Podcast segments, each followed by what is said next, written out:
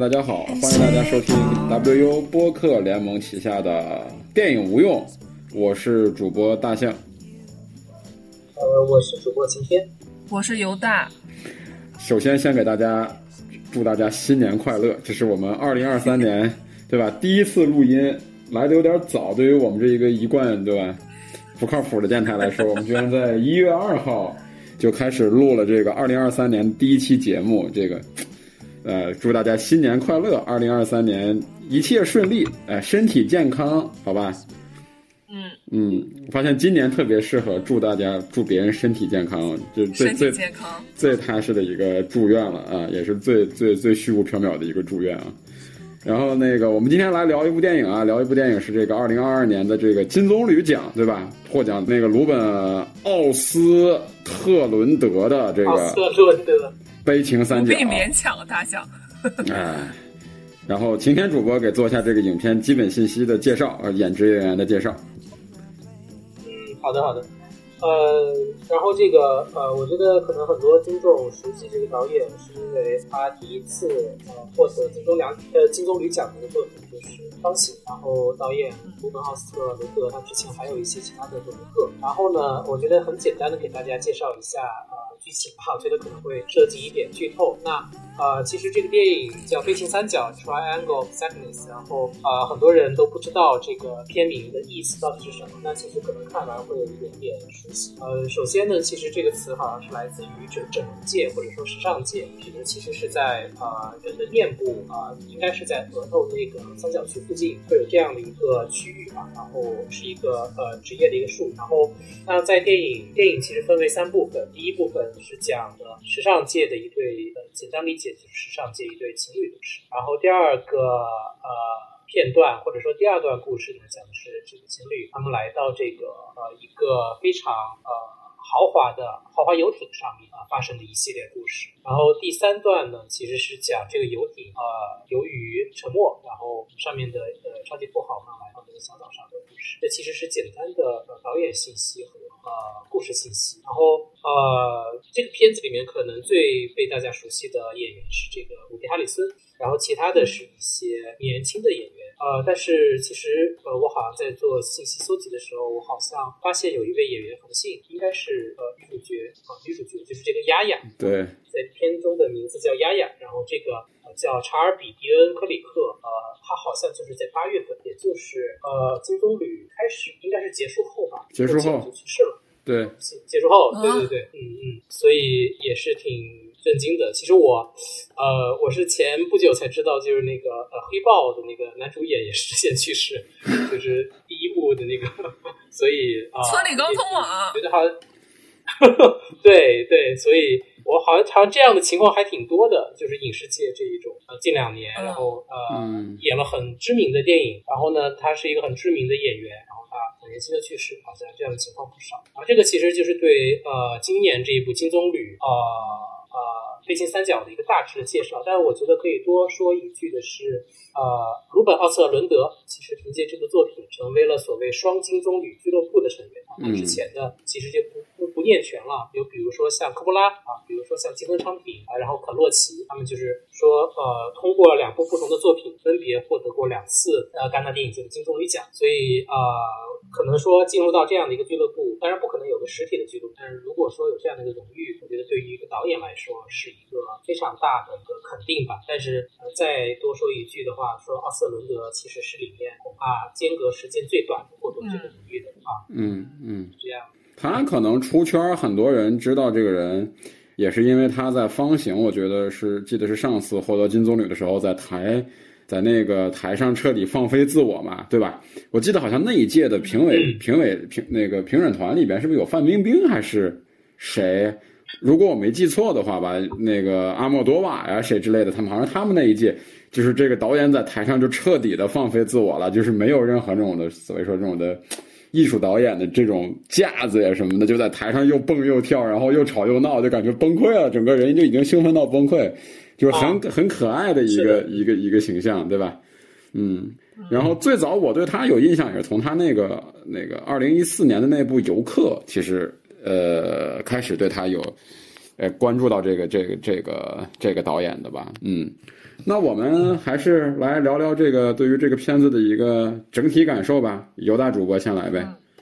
好，呃，我的整体的感觉就是，呃，第一遍看的时候是呃爆笑，但是呢，就是但是又感觉看完之后很虚无，有点那种缺少回味的那种感觉，就看的过程是很享受的。呃，然后呢，每个包袱也都能想，也也都能呃 get 到，但是呃，就是看完之后，呃，觉得就是对于像他这种，因为看的时候就已知他是一个金棕榈的这个片子，然后带了一些期待，就是觉得呃，这种级别的电影不应该是仅仅是停留在呃比较皮儿薄大馅儿，但是没有一些深入讨论的这种遗憾当中的，就整体还是比较。呃，偏偏遗憾和不满意的呃地方，对，就是比整整个会比较，就是呃，主要是因为呃，它的这种级别，呃，这个电影的级别在，就觉得它如果是一个短片来讲的话，呃，是可以的，是我可以给到满分的。但是如果是一个呃，戛纳又是金棕榈这样的一个加持，而且导演连续的。呃呃，就是刚才那个晴天介绍的，间隔很短时间内就两次又拿到一个金棕榈，对，就这种荣誉加深的话，就是不应该是呃，仅仅你仅仅就停留在呃大馅儿，让人家就是呃可以嗯爆笑，但是呃缺少了那种深刻的探讨的这种程度，对，比较偏遗憾，然后。呃呃，对，这个是我的一个整体感觉。然后后来就是我在看完第一遍之后，我就觉得，呃，我我错过了很多细节，就是是第二遍需要呃去呃呃去着重再去再去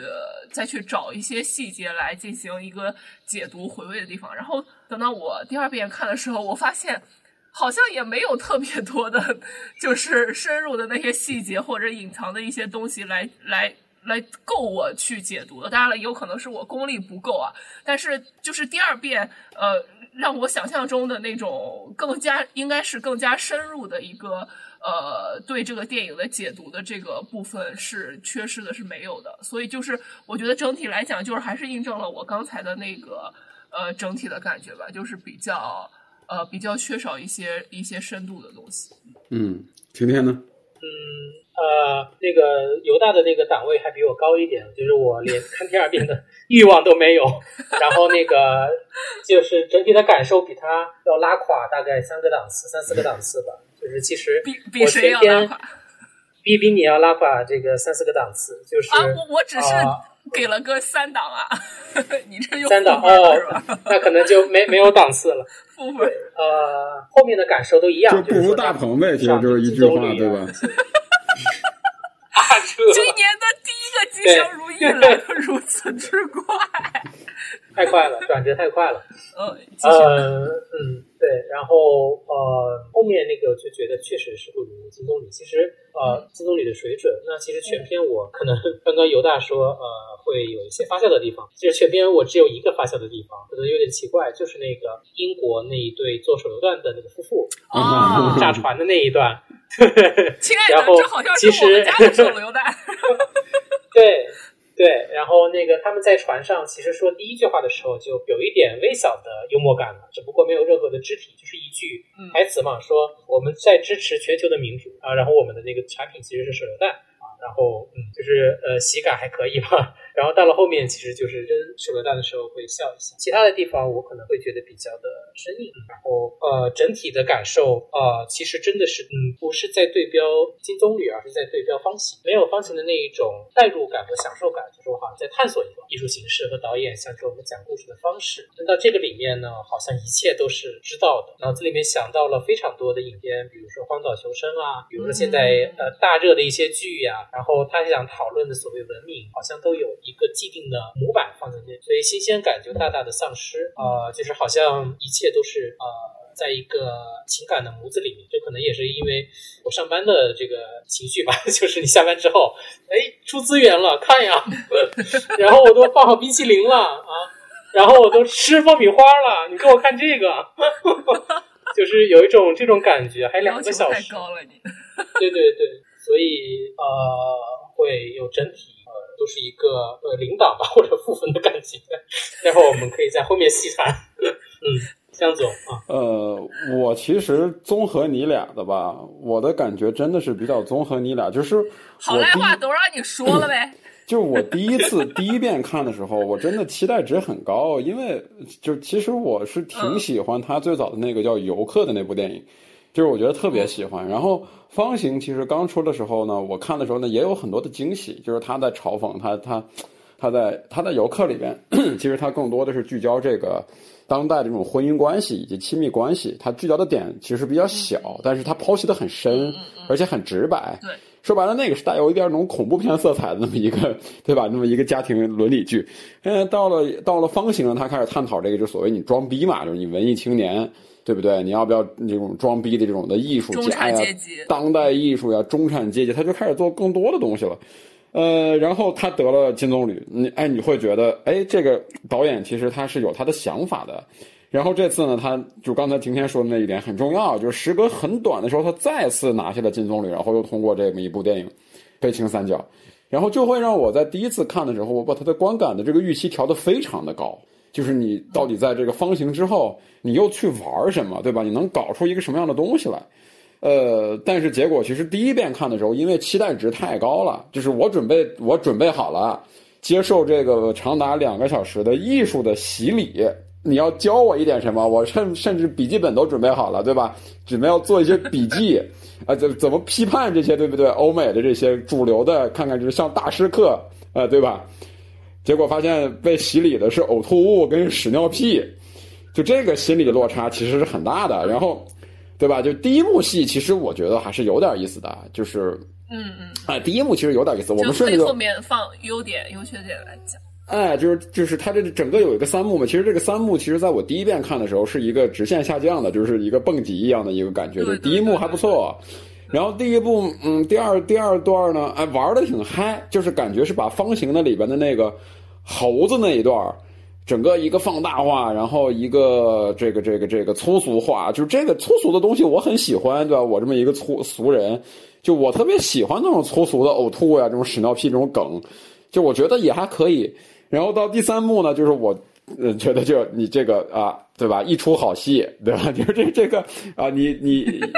啊啊，赢王，对吧？对吧？就这个感觉，哎，一出好戏，就是呃。哎，你说一出好戏，我想起来，我看到一个最神的评论，说原来黄渤是可以拿金棕榈的。哎，这其实这这是这是笑谈，就是这是笑谈，就是其实我们呃也客客观的来讲吧，就是你。呃，因为我们要录这期节目之前要说要聊这个电影，后来我们其实有段时间我们就在我们在群里边就说这片聊不聊呀，对吧？然后就大家就说那不聊他那聊啥呀？好像最近聊谁呢？对对对，聊什么呢？你最近这对吧？电影院当时都两个月没有新片上映了，还能聊啥？然后我就觉得说，那你既然要聊嘛，那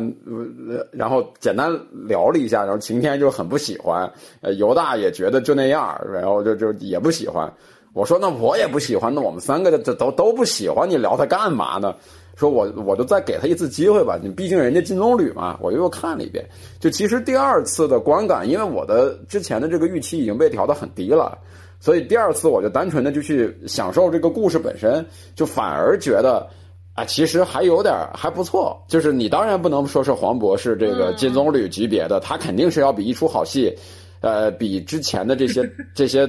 要好很多。但是我觉得他就起码在这个导演目前的这我已知的这三部作品的序列里边，我还是要把它放在一个最最低的一个位置的，就他还是我觉得不如游客，呃，不如方形，那他肯定是第一，肯定是要排到第三个的。啊，就是给他可能也是以金棕榈要多方面的考虑，因为这种电影的奖项我们也都知道，它并不是说说你这个片子的艺术造诣高，你就一定能够拿这个这个是你比如说今年的这个戛纳，其实就其实说说句不好听的话，就有点挺挺分蛋糕的。你最后看这个获奖名单，啊，就大家都开心，你有一个我有一个，啊，咱们大家都啊和和气气的啊，今年大家这电影人都不容易，对吧？咱们这谁也别冷落了。其实就有点这意思，就是反正最后呢，那你戛纳的亲儿子，呃，那你再再再给你一个戛纳，呃，你分手的决心呢，你最佳导演被你拿走了，哎，然后宋康昊来了，跟他给你一个最佳男主角吧，就最后感觉就是这种感觉。所以我觉得后来索性我觉得就是放放下对于这个所谓奖项的这个加成，单纯看这个片子的话，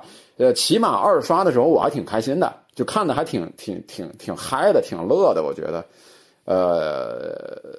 就我觉得我如果听这期节目的到这儿你还没看这部电影的话，我觉得你就放平一个心态。你别把它当做一个什么那种艺术大片儿，什么二零二二年不看就会死这种的，你就找个那种的，对吧？就是休闲的这个，你把它当做一个无厘头喜剧去看啊，剧情片、剧情闹剧啊，喜剧闹剧，对对对，闹剧这个总结的特别好，就是闹剧，就是你给我看那些什么呃什么大鹏呀，什么岳云鹏呀，就感觉他们那种片子就这个心态，我觉得你就拿这个心态去看这个片子，其实没问题，我觉得这没问题。这不是说侮辱这个这个片子，就就他我我甚至觉得他作者的表达其实就在于这儿，他这个就是拍了一个闹剧，我就是闹给你看，我就是一越来越闹，就是我把这个我我原本的这种的冷静的这种的东西，然后去掉，我就把保留我最最最闹腾的这个这个这个东西给到你们。其实我觉得是呃，就是说以这个心态来看的话，还是还是可以的。嗯，好，那我们进入到这个，我进入到我们进入到这个 优缺点环节。听起来好像优点不是很多呢。呃，那 快速的进入优点环节。那你先来吧，你先来，你先来。啊，呃，我我就是刚才大象说，呃，简单的说提到了那个三小段嘛，我就是其实想说，呃，我是最满意的也是第一段，就是呃，按理来讲，就就第一段给我的感觉就是丝滑、轻巧、脆。就是就是这种感觉，小薄脆，哎，就是那个时长控制的也好，然后之间的那个对白那种，尤其是呃刚开始我记得就是他们结账的时候，那个就你来我往那个小劲儿拿捏的，哎呀，就真是真是好。对，H M，他后面巴黎世家感对吧？就那个，哎，对啊，那个是我第一个笑的地方，就是 H M 和巴黎世家。哎，就是，哎呦，你到后面就是开始加速的时候，你就觉得，哎呦，真是真是荒诞。就这这帮模特，就是像猴子一样的那种，你你你所谓的时尚，所谓的那种呃高大上的那种东西，实际上是啥？就就是 H M 跟巴黎世家的区别，对吧？你没有区别，就是这种感觉。然后包括。进入到情侣那一段，那那那一段整个的那个，就我刚才说的你来我往的那种那种情绪那个劲儿，包括那个动作，在怎么该怎么结账，包括最后要是结账的时候还有现金的那个问，哎呦，就是那个那个那个那个轻巧，那个脆，哎呦，真是好。然后到后面的时候，我我刚开始我这个期待就是已经很高了嘛，因为呃，他如果是想我我觉得是他如果是分几幕的话，他肯定是一个。哎，你你得有一个高潮迭起的那种感觉，对吧？你肯定是走走走往上升，然后最后可能给你给你来一个那种特回味悠长的那种结局什么的。哎，呃，到到后面啊，这这后面我应该是到缺点部分来讲，没事没事，说吧。然后然后还还有就是呃，包括就是第一第一，我就是还讲第一小段，第一小段子它的那些。呃，语言的对话其实是它是可以兼顾一些呃梗、一些段子，然后再兼顾一些是可能性别议题啊，或者那种比较深入的一些，或者说比较严肃的一些话题的一个探讨的。就是你可以在第一小段能看出这样的气质来的。呃，然后包括如果是再讲第二个优点的话，我认为就是呃呃，也是我刚才就是嗯，在整体的里边一直强调的就是。呃，包袱包袱挺好的，就是我觉得我可你要是放到 S N L 这种级别的，那可能绝对是年度什么 S N L 这种短片集十佳的那种那那种级别，就是呃每一个段落呃除了第三段我认为包袱性差一点，呃包括第二段呃它的很多的那个小包袱，包括你现在让我立刻想到的就是那个船长跟那个俄罗斯的富商。妈的，两个中年男人在那喝醉了之后，然后可能口水都流下来了，眼镜也戴不上了，然后，然后盯着手机在那里互相讲笑话。一个美国的 这个，一个美国的共产主义，然后跟一个俄罗斯的资本主义 在那儿互相辩论，对吧？对。然后这个共产主义是一个，对，资共产主义是奢侈这种奢侈的游轮的船长，然后那资本主义是个卖卖卖大便的，对吧？就这个这种，对对对对，那种身份的反反差，包括就是。咱就是看中年男人在酒桌上最后喝醉了，就是就是那感觉，就是那点事儿。什么来，你过来，我加你个微信什么的，回头带着嫂子弟妹去家里去，就是这种，就是这种感觉。他们就演的就是这种感觉，然后然后互相，比如说妈的微信划划划了半天，划到了什么相机里面去了，我扫你，就是。这就是就这就是就是这种感觉，我觉得很很真实，就是呃对，就是这种这种呃他们的表演，他们的呃念白，就包括我觉得就是呃表演，就是那个导演的整个的这个这个台词的这个写作功力很很厉害，是主要是集中体现在第一段和第二段。第一段就是我我我喜欢的是，就是他们情侣后来到了酒店之后。看似要进行对于一些男女平等的一些探讨了，但是到最后，人女的说：“你知道我想干什么吗？我就是想，哎，我就想当一个花瓶妻。”最后就相当于我白跟你聊这些了，就是就就这种感觉，这种反转，就是这个能能看出这个导演对于文字的这个这个能力很强很强。嗯，这个是我的很很很直白。就是我觉得是一个最最大的一个优点，就是由于他有这个文字的驾驭能力，所以他可以把很多念白、很多争吵、很多你来我往处理的非常巧妙，然后可以把一些嗯一些很直或者是很怪的一些东西嵌入到里面去，所以你你就会整体的让你的感觉就很 S N L 很很很很好笑，就是那些那些呃梗可以让你很浅显的就可以盖到。就是这个是我觉得是他最最大的呃两呃两个优点吧，一个是就是这个文字的能力可以显现出他的梗的一个这个呃高级程度吧，然后还有一个就是我对于第一段的这个喜欢，当然了，对于第一段喜欢是建立在对于二三段的这个比较之上的，就是后面二三段缺点我们可以再详细的聊一下，嗯。嗯嗯，对我同意尤大刚才说的，就是他这个。台词功台台词的这个写作写作功力吧，我觉得这个真的是很棒。对，嗯，他第一段我觉得他拍的挺拍的非常好，就是他把这个讽刺其实拉满了，就是关于这个，其而且其实这点破事儿，其实咱们有有有一说一，就第一段这种破事儿。其实它就是一个幺八幺八黄金眼级别的故事啊，就比如什么什么大哥，我有我有，豆瓣儿啊，对，豆瓣儿那个什么围观工作党的爱情小组，对这种这种打工的什么请个女女女女朋友吃饭，然后因为谁想结谁不谁不想结账，然后最后找了记者，就你感觉就这种就这对。对，哎，就那种鸡毛蒜皮的事儿，但是他们就是个对话写的特别有意思，然后以以至于他们他们里边的一些小配角，就比如说他们在出租车上继续说，然后出租车上到到地儿以后，那女的先下去了，然后那出租车司机回过头来说：“兄弟，老哥告诉你一句话，对，你现在不主动，你以后就完了。”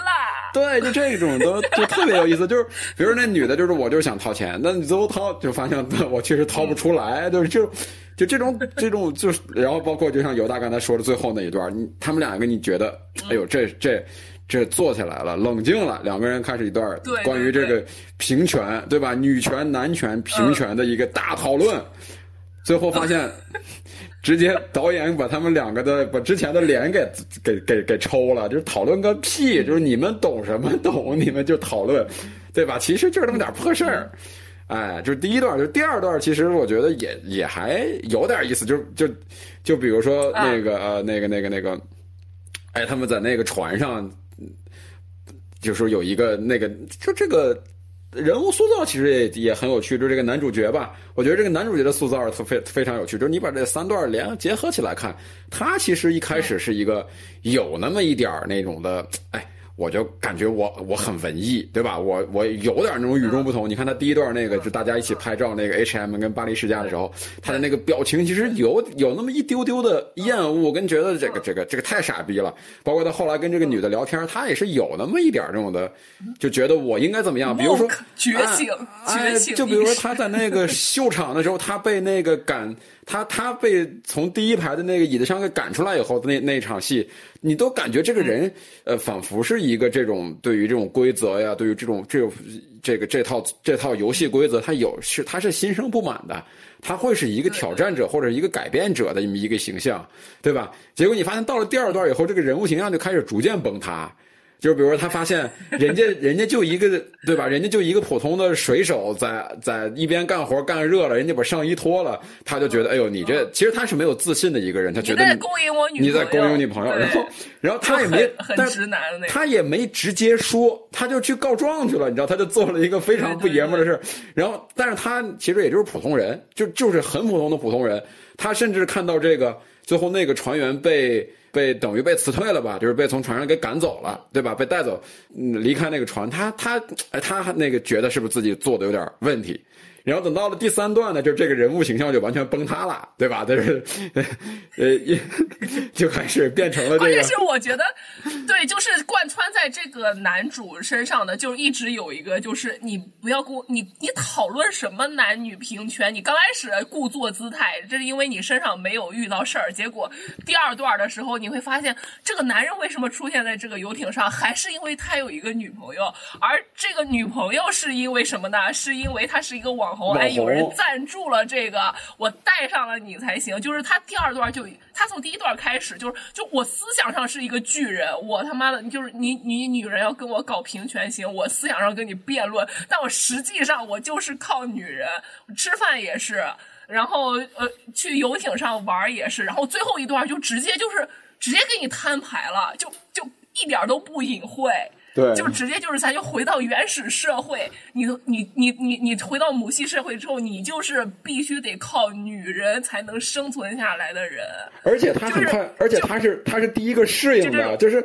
他利用他他等于是哎，我发现了，在这个回到这个阶段以后，我的优势其实还是存在的。就是你们的优势不存在，对。然后他最后呢，他最后并不是说我变成了这个一个女女这个女那个是那个女性氏族的一个奴隶，他不是，他很好的融合进去了。他开始跟那个跟那个那个那个仆人，不是那个不就那个服务员，开始聊真爱。他说：“你看，我真喜欢你，对吧？自咱俩这是真的，我这不是敷衍你，我就来来来亲一个那种，就就那种亲昵。你看他，他就迅速融入到那个语境里边了。就是其实你发现导演在这个人物上的这个安排，其实他这三三割裂的三段里边，这个人物是这个是是很有趣的，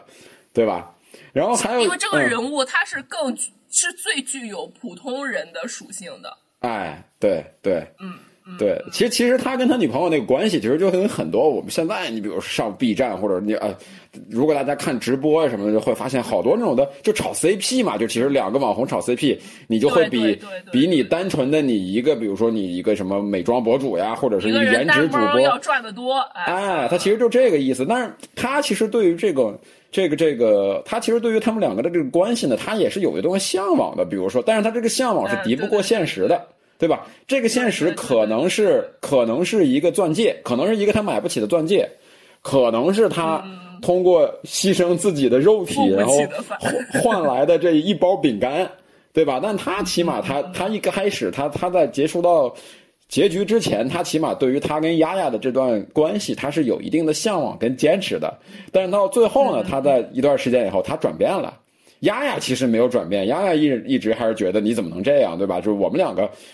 咱们两个这这是一对儿呀，对吧？你你你你，哎呀，我我也就我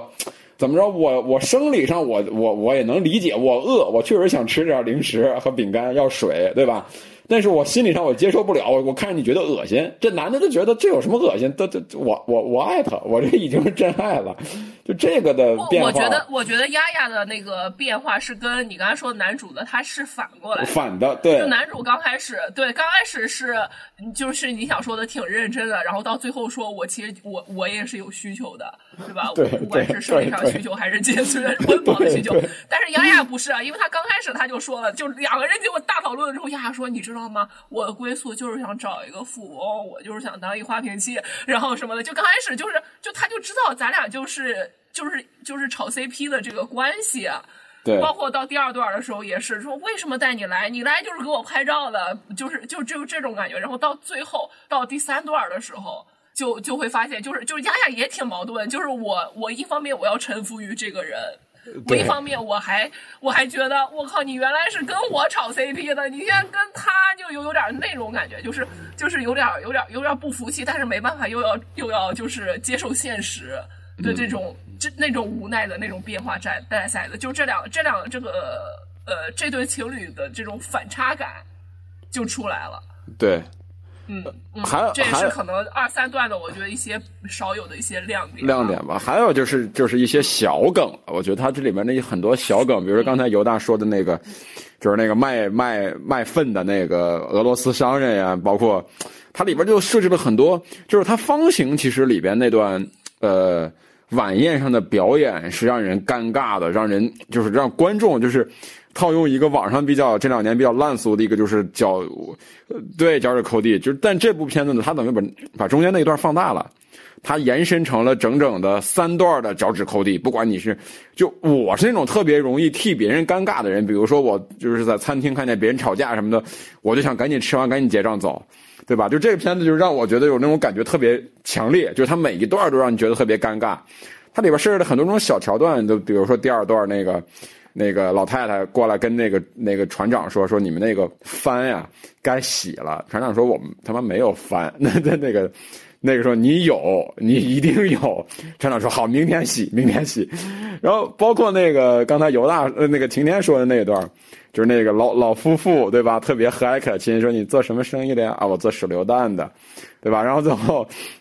接了一个手榴弹，发现自己家产的产品，就这个东西特别像那个。就是钢铁侠一，你知道吧？就是托尼斯塔克从那个那个车车出来以后，一个那个导弹咵扎在地上，上面写的是那个斯塔克工业，然后那个嘣一个爆炸，就这种完全就很多这种小梗，一直第三段其实它整个这一段都是，就是你一开始以为是一个荒岛生存，对吧？以为是类似于像蝇王那样的一个故事，最后走着走着走着，发现了一个景区。然后原原来发现了一个电梯，原来是个酒店，然后有有有当地人过来卖东西，就这个我觉得就这种这种喜剧的东西，其实在里边还有很多很多很多。就是你你去看的话，包括你像那个船员之间互相鼓励那段，就特别像我们中国那种什么影那个什么发廊呀、酒店呀，那个每天上班之前那个互相打鸡血的那个感觉。对吧？就这种东西其实特别，你就会发现全球好像都他妈一个德行，就真的是 这种生活化的东西就拿捏的特别准。就这个，我觉得你你如果真的是把它当做一个放松的片子来看的话，这种东西会让你觉得很开心。就这这个里，虽然说他那个讲的是一个欧洲的故事，对吧？跟我们的这个文化没其实没有半毛钱关系，可以说。但是你后来发现，好像人性里边这种弱点呀，包括这种的这种东西都是相通的。你你有我有大家有，大家他妈谁也别跟谁比，仿佛都一样，对吧？就像刚才尤大说的，你讨论了半天，你中国互联网上、微博上每天讨论这个男女权、平权，你发现他这个悲情三角也讨论的是这样东西，阶级矛盾，对吧？就这个这个感觉其实是挺有趣的，嗯，这是我觉得这个片子的优点部分。那晴天有什么要补充的？嗯，没有，我主要是在学习你们说的这个优点，从来都没有想到。其实咱看的是一个电影吗？对，我是不是打开太打开错片源了？又是给我发错链接了？对，对对对。啊，那晴天来吧，晴天。一点没有的话也不必勉强，对，晴天直接跳到缺点，跳缺点，对缺点，大家也都等级等级了，对吧？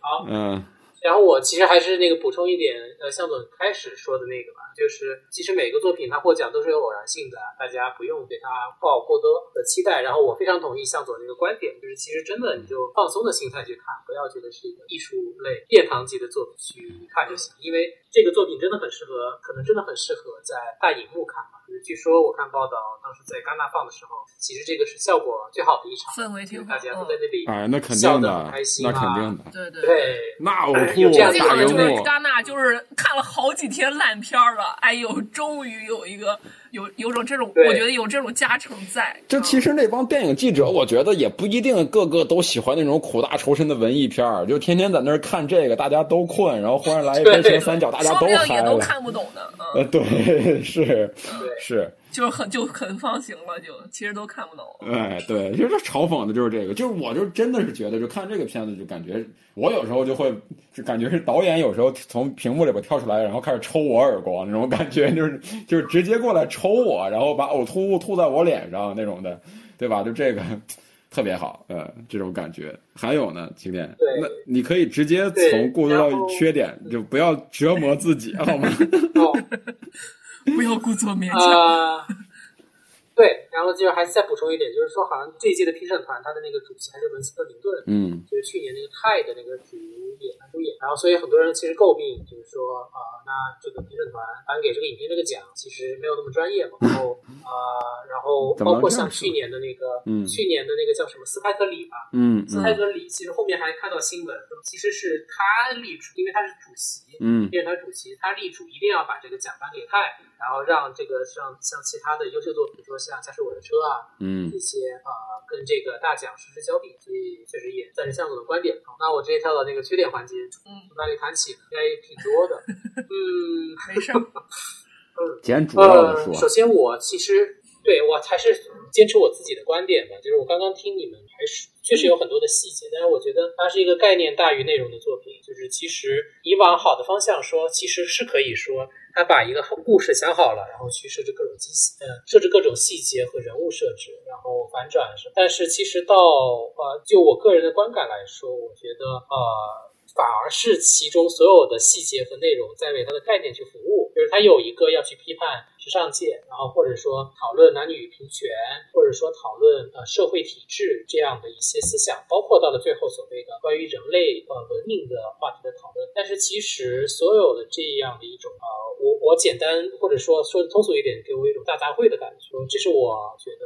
第一个比较大的一个缺点吧。就是简单来说，可能很多人去称道的结构比较明确，但是在我看来，其实相反是不明确，是这样的。想说的太多，是我第一个比较大的一个呃感受吧。对，然后确实也会在感受上跟一些国产烂片啊，或者说其他类似的影片没有什么区别。只不过呃，好像他的导演是奥斯特伦德啊，或者说嗯是瑞典导演啊，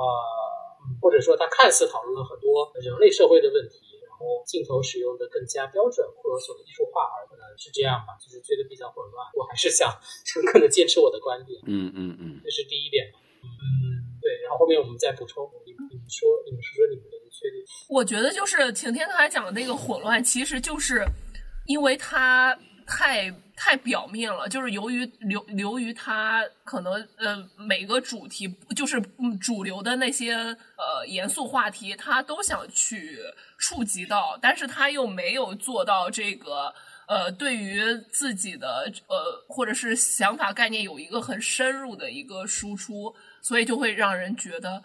很很平，然后就是铺的很广，但是呢，其实嗯，所谓的结构，我个人我也我也我其实我也看不出来什么结构，我除非能看出一个三幕剧的这个，然后可能还有刚才跟向总讨论的有一些男女主的这个 人物的一个变化来讲的话，其他其他方面，我觉得确实是支撑起来是是很弱的。我我我个人还是觉得，就是他的这个呃，他的这个弱，其实就是因为他是在。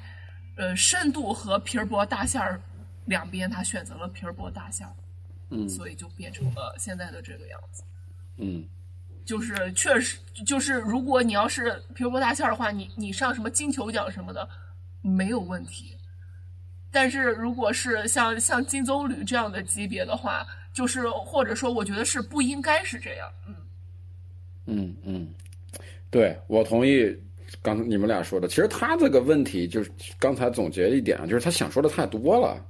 就是为什么我喜欢游客呢？就是一开始我就讲这个观点，就是我为什么还到目前为止我还是最喜欢游客。游客着眼的点最小，就是他着眼的点最小的时候，他能把这个东西讲得很透，或者说他能把这个东西表达的很。很深入跟很多面性，鞭辟入里。哎，就是说，当你当他在方形这个阶段的时候，他其实就开始想往里边掺杂更多的讽刺，比如说丢手机，对吧？以及这个展，以及这个展里边的一个作品，他就已经往里面放了很多不同的元素，想去讨论，以及它中间的这段这个行为艺术的这个展示。和失控。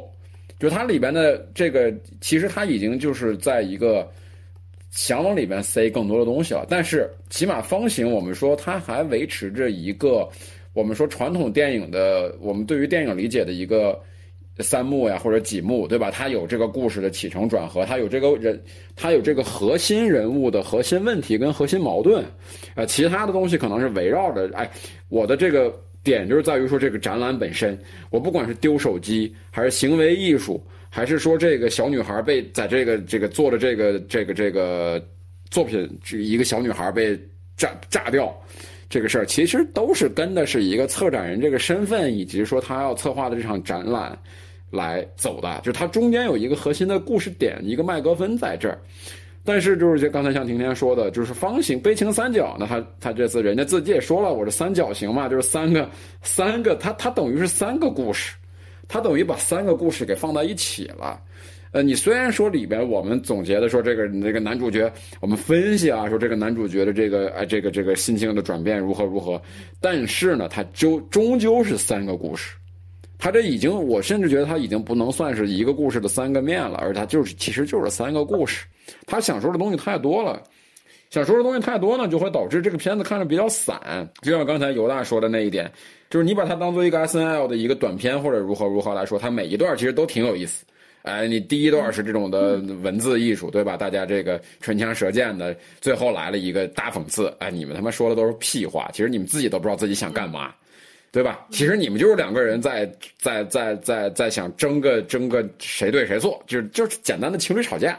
他其实把这个东西给降维了，对吧？你说这么半天什么平权这那的，其实就是就是你错没错啊？你你错了，错哪儿了？其实就是这么点这么简单这么点事儿。啊，那第二句呢？第二第二第二部分的屎尿屁喜剧，对吧？那玩的非常的那其实第二第二段我觉得特别嗨。就那真的是从从那呕吐开始以后，就这个就简直就是那种失控，是一种非常爽的失控。我真是觉得那段是比较爽的。其实就跟那个它比方形里边那个那个很尴尬的那种让人很尴尬到不安的那个行为艺术不一样，它就是单纯的爽。哎，然后第三段呢，他又讲了一个类似于像蝇王这样的一个故事，就是他整个这个你说这三个故事有一些线索性的东西穿插，但它还是太割裂了，就这个东西太割裂了。这个割裂其实是让让带给人们观感上，你可以你你就像我第二遍的时候，我觉得爽了，但第一遍的时候我看的真的觉得特别累，就是你不我我他他想表达这个也想说一下，那个也想说一下，消费主义我也想批判一下，呃男权女权平权我也想批判一下啊，最后我还要给自己再强行上升到一个这种人类的这么一个角度啊去探讨我母系氏族什么的。这种东西，我想他往里边就感觉他导演急了，你知道吧？就是急了，我必须得把我想说的东西。最近这几年啊，我我每天刷 YouTube，对吧？的这些所看、所见、所闻、所感，我就必须得要把它表达出来。用这一部电影，我着急，我对吧？你这个我用三部电影，我有点来不及了，我就必须得塞在这一部电影里边，所以导致的是他这个最大的问题。还有一个呢，就是说，嗯。他有点太多的去，我就是这种对于这个嗨的这个尺度的把握有点太过了，嗯，就不得不说他有点嗨的太过了。他其实从哎，他其实他其实每一段他都有点嗨的太过了，甚至都就包括第一段他那个呃 H M，他这个节奏上的东西跟这个巴黎世家的这段这个这个对比，其实你有这么一一几组镜头就已经能把这个问题说明白了。他一直拍，一直拍，一直拍。他其实就小的桥段上，它它的它它它有点太长了；大的桥段上，其实它也也没有是也没有说把把它控制的很好。就是我们说刚才夸过他那一点，就是哎很好的一个讽刺，一个美国的共产主义跟一个俄罗斯的资本主义，就是他们其实就那段对话在在餐桌上那一段，其实就够了，其实就已经很足够了。就这个这个嘲讽效果就已经拉满了，但不行。就我偏偏给你要配着，就是他们俩最后再来一遍大广播，哎，大广大广播完了以后还不行，就这两个人非要这这两个中老年男人，就是就最后等到最后就是就是犹大刚才说的那个酒桌那个陋习，就最后要互诉衷肠，就是我们就不争了，哎呦，我们是好兄弟啊，这这那那的，最后我们要走心一下，这种那种特别愚蠢的走心，就这个你说嘲讽的点对不对？对，你说嘲讽的点准不准？准，但是。看的确实是就觉得有点长了，对吧？是包括他第三段的那个，其实也是就是这个男主角跟那个跟那个佣人的那个情感转变啊什么的，其实就是他每一段戏其实都是都是都是有这个问题。就这种的，就就你明显就感觉到，就是这个导演觉得我写的这些，我写的这些桥段太精彩了，就是我不舍得删呀。对对对对对，是的，是的，我觉得这个问题在第二段特别明显。对，就这个就是就是就是他的，我觉得特，我觉得我个人是体现在，觉得体现在是那个就是屎屎尿屁那一段，我都能想象得到，就是导演。他当时肯定觉得，我操，这观众不得被我爽翻了？对，我必须得给他拉满时长，然后慢动作，然后各种配音，然后再加上这两个两个男人在那里互相念他妈的对共产主义宣言。哇塞，观众不得被我爽翻了？我可太牛了！结果我，但是我就是他给我的就是这种傲慢感，你知道吗？就是就是那一段儿。这个傲慢感扑面而来，我我就觉得我没必要吧，导演，你的那点优点，那点台词功力，在那个，在那个那个那个什么午餐会上，那个就已经很好了，展现的很完美了。你到最后你呕吐，我呕吐可以哇！我觉得那个屎尿屁真的，就屎尿屁完全没必要。屎尿屁也可以，就是你说踩的时间很长，让人觉得特别拖沓。关键是关键是你要是比如说你第三段巨牛逼，我给你来一高潮，我可以忍受你的这段冗长。结果没想到第三段是整个一个泄劲儿，人家人家说演戏的那种那种状态，你你得往上顶，往上使劲儿。第三段一整个大泄劲儿。就是就是你对你对比来看，你我觉得哦，还不如我前面屎尿屁呢，我再倒回去再再多看几遍吧，就这种感觉。啊，对对，就就就是反而，反而一对比那段挺嗨。对我，我姑且把第一段看作电影，第二段可以是 S N L 的短片，第三段就一整个真人秀，就一出好戏。就是对对，我所以，我我现在我觉得，就是因为他这种类型的这种不明确的割裂感，就是就是可能会给我们带来的那种，就是包括晴天觉得最大的问题，混沌的那种那那种感觉。因为感觉风格差异太大了，然后质量差异也很大，就是呃，第三段整个就是一个我不知道你们有没有经常关注，像美国很多那种真人秀，就除了荒岛求生之外的，现在经常把什么谈恋爱跟荒岛求生结合在一起去，对什么什么什么什么单身汉还是什么欲罢不能之类的这种综艺，对对，这种综艺结合到一起去，最后就就整出来一个这，然后。肌肉猛男，然后还有大美女穿着比基尼在荒岛上，然后什么每个礼拜投票选出，然后一边搞对象一边出轨，然后还有撕逼，对吧？就就那种综艺节目，对对对，对，我觉得还不如那种综艺节目好看呢。就是 我我个人最满意第三段，就是最后那那那一小的。小转变，就那那一小趴，那一小趴也不是我最满意的。我最满意就是最后那句台词，就丫丫那段台词，就是他突然间说：“他说如果回到现在社会，我愿意让你当我的 assistant。” 就是。我靠！我当时就想，我我这要是我，我他妈今天你必死！我回去我还当 assistant，我要当他妈的 queen，我要我我宁愿一辈子在这荒岛上当 queen，我也不要回去当你的助理。妈的，你今天就是你的死期，就是这种感觉。就这句话加速了他的死亡，就是就是就这种感觉。我就是其他的，我觉得哎呀，第三段确实太烂了，就整个一真人秀，我觉得还不如真人秀好看，然后时长也长。第三段时长真长，就是，哎，就就一整个失控吧，我觉得不太懂得克制，就从呕吐开始到最后的结结束，我觉得应该占了整个片子的应该有将近一半的这个时长，不太懂得克制，而且我就觉得，我觉得导演他就犯了他自己爱讽刺的那类人的错误，就是爱。我很牛逼啊！我的这些想法，我一定要给他装进去。我觉得，我觉得你们都能看懂的，或者是都能理解我的，我的这些伟大的 brilliant idea 的这种感觉。结果，嗯，我觉得适得其反吧。啊，就有点，嗯。我觉得刚才，哎，刚才刚才你的这段对他的这个负面评价，我觉得我们嗯可以直接，你那个《阿凡达》那期节目你就不要参加了，就这段我就直接我给你复制粘贴到《阿凡达》，我觉得一点问题都没有，你知道吗？你刚才那段，我觉得你就是完全在讽刺卡梅隆，对吧？就是啊，你这对吧？这个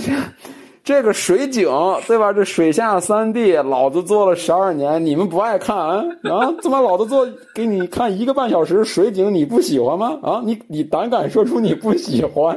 啊？对不对？不 是我，我觉得，我觉得这还有还是有本质区别的。啊啊你的 idea 可能不花钱，但是他那个是真的花了钱。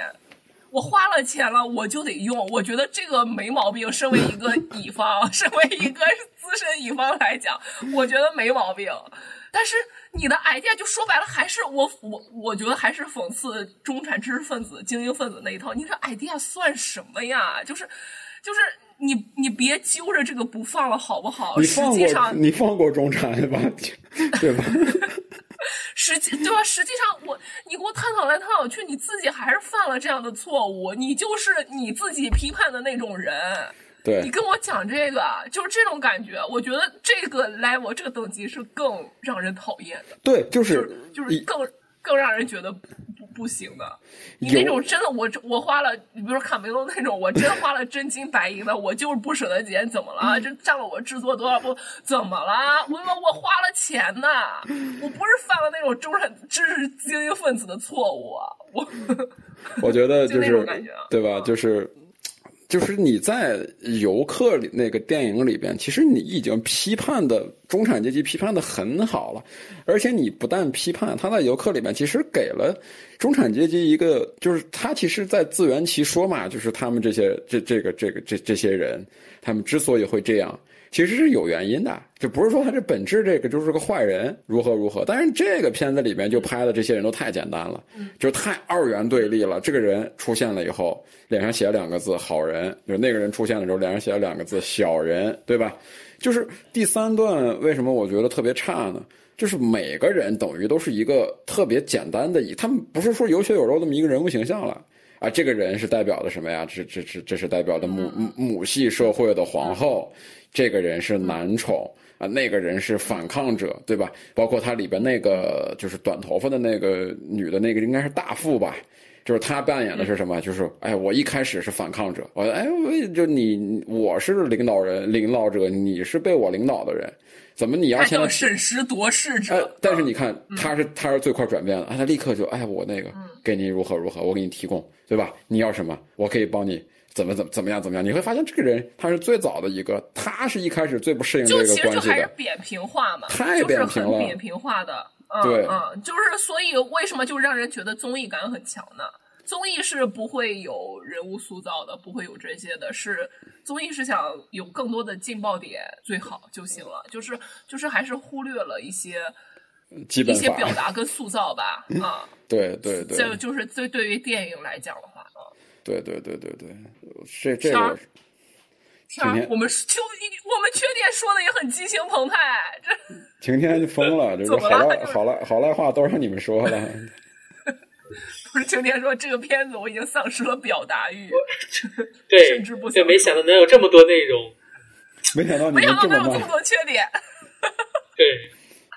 哎，是我浅薄了，我片面了。那我觉得晴天，其实你没有，其实你没有，其实你没有必要去看《阿凡达》了。我觉得真的就是，真的三个小时呢，看一视觉冲击还是可以的。啊看一 iPad，如果是 i iMax 对，北京两百多块钱一张票，哦，那那那那是那是没有必要。谢 邀谢邀，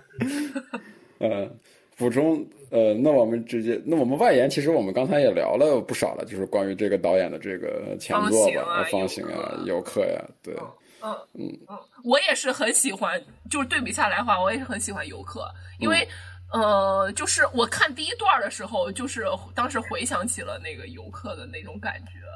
哎，对，就是呃，不是说一样，对，就是就给我的那种感觉，就是我就很喜欢那种呃小切入点，但是很真实，然后你又可以剖析的很深刻，然后又不失幽默的那种，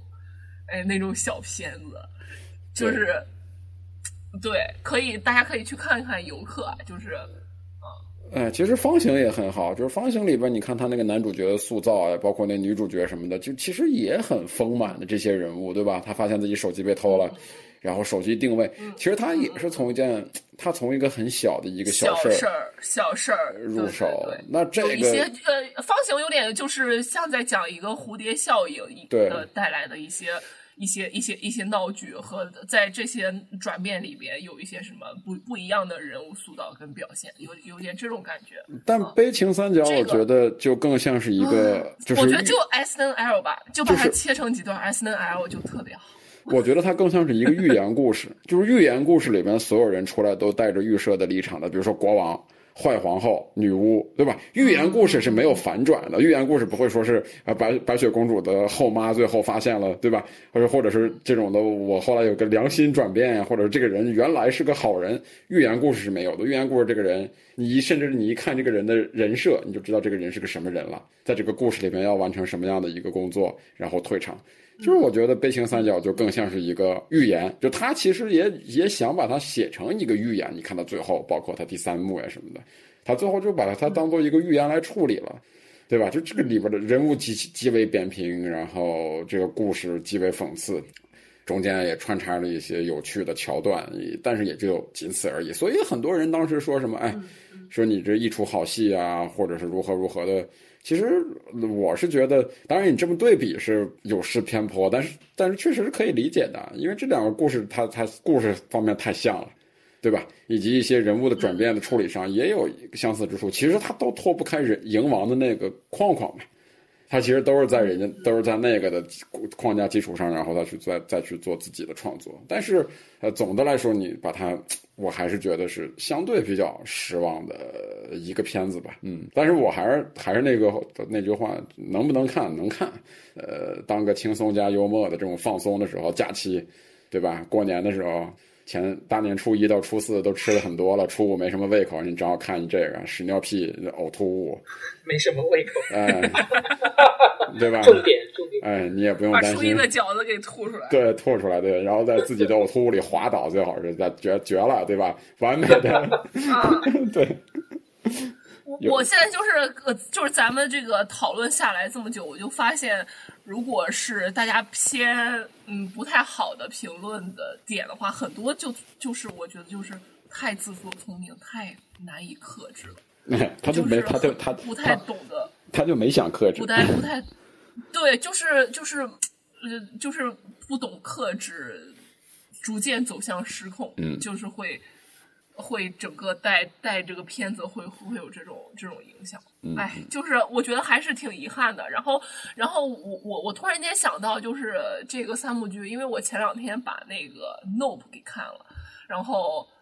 我呃，对我我我是我是我是很喜欢那个的，因为我突然想到，他那个也是分了一个几段式的一个、对对对一个那种语呃对，但是他想讲的那个东西，虽然他也分了段式，但是我觉得他那个结构很好。然后呃，我我我觉得如果是两个的话，可以可以大家对比来看，而且那个是有一种余味在的那个电影，就是看完之后，哎，对，我们可以聊那个我会更？喜欢那个，对我我我会更喜欢那个，因为我我都想到了，也都是几几幕式的，然后每一个篇章都有一个名字的这种结构，我就突然间想到那个了。我对我嗯嗯对嗯嗯我就可以大家把游客和 Nope 去看一下。对对对，看完《Nope》以后，我想给这个乔丹皮尔道歉，就跟以前可能 对对，是的，对于他是的，是 对于他的攻击啊跟嘲讽啊，其实我们就还是 我人总归是要有成长的，对对对。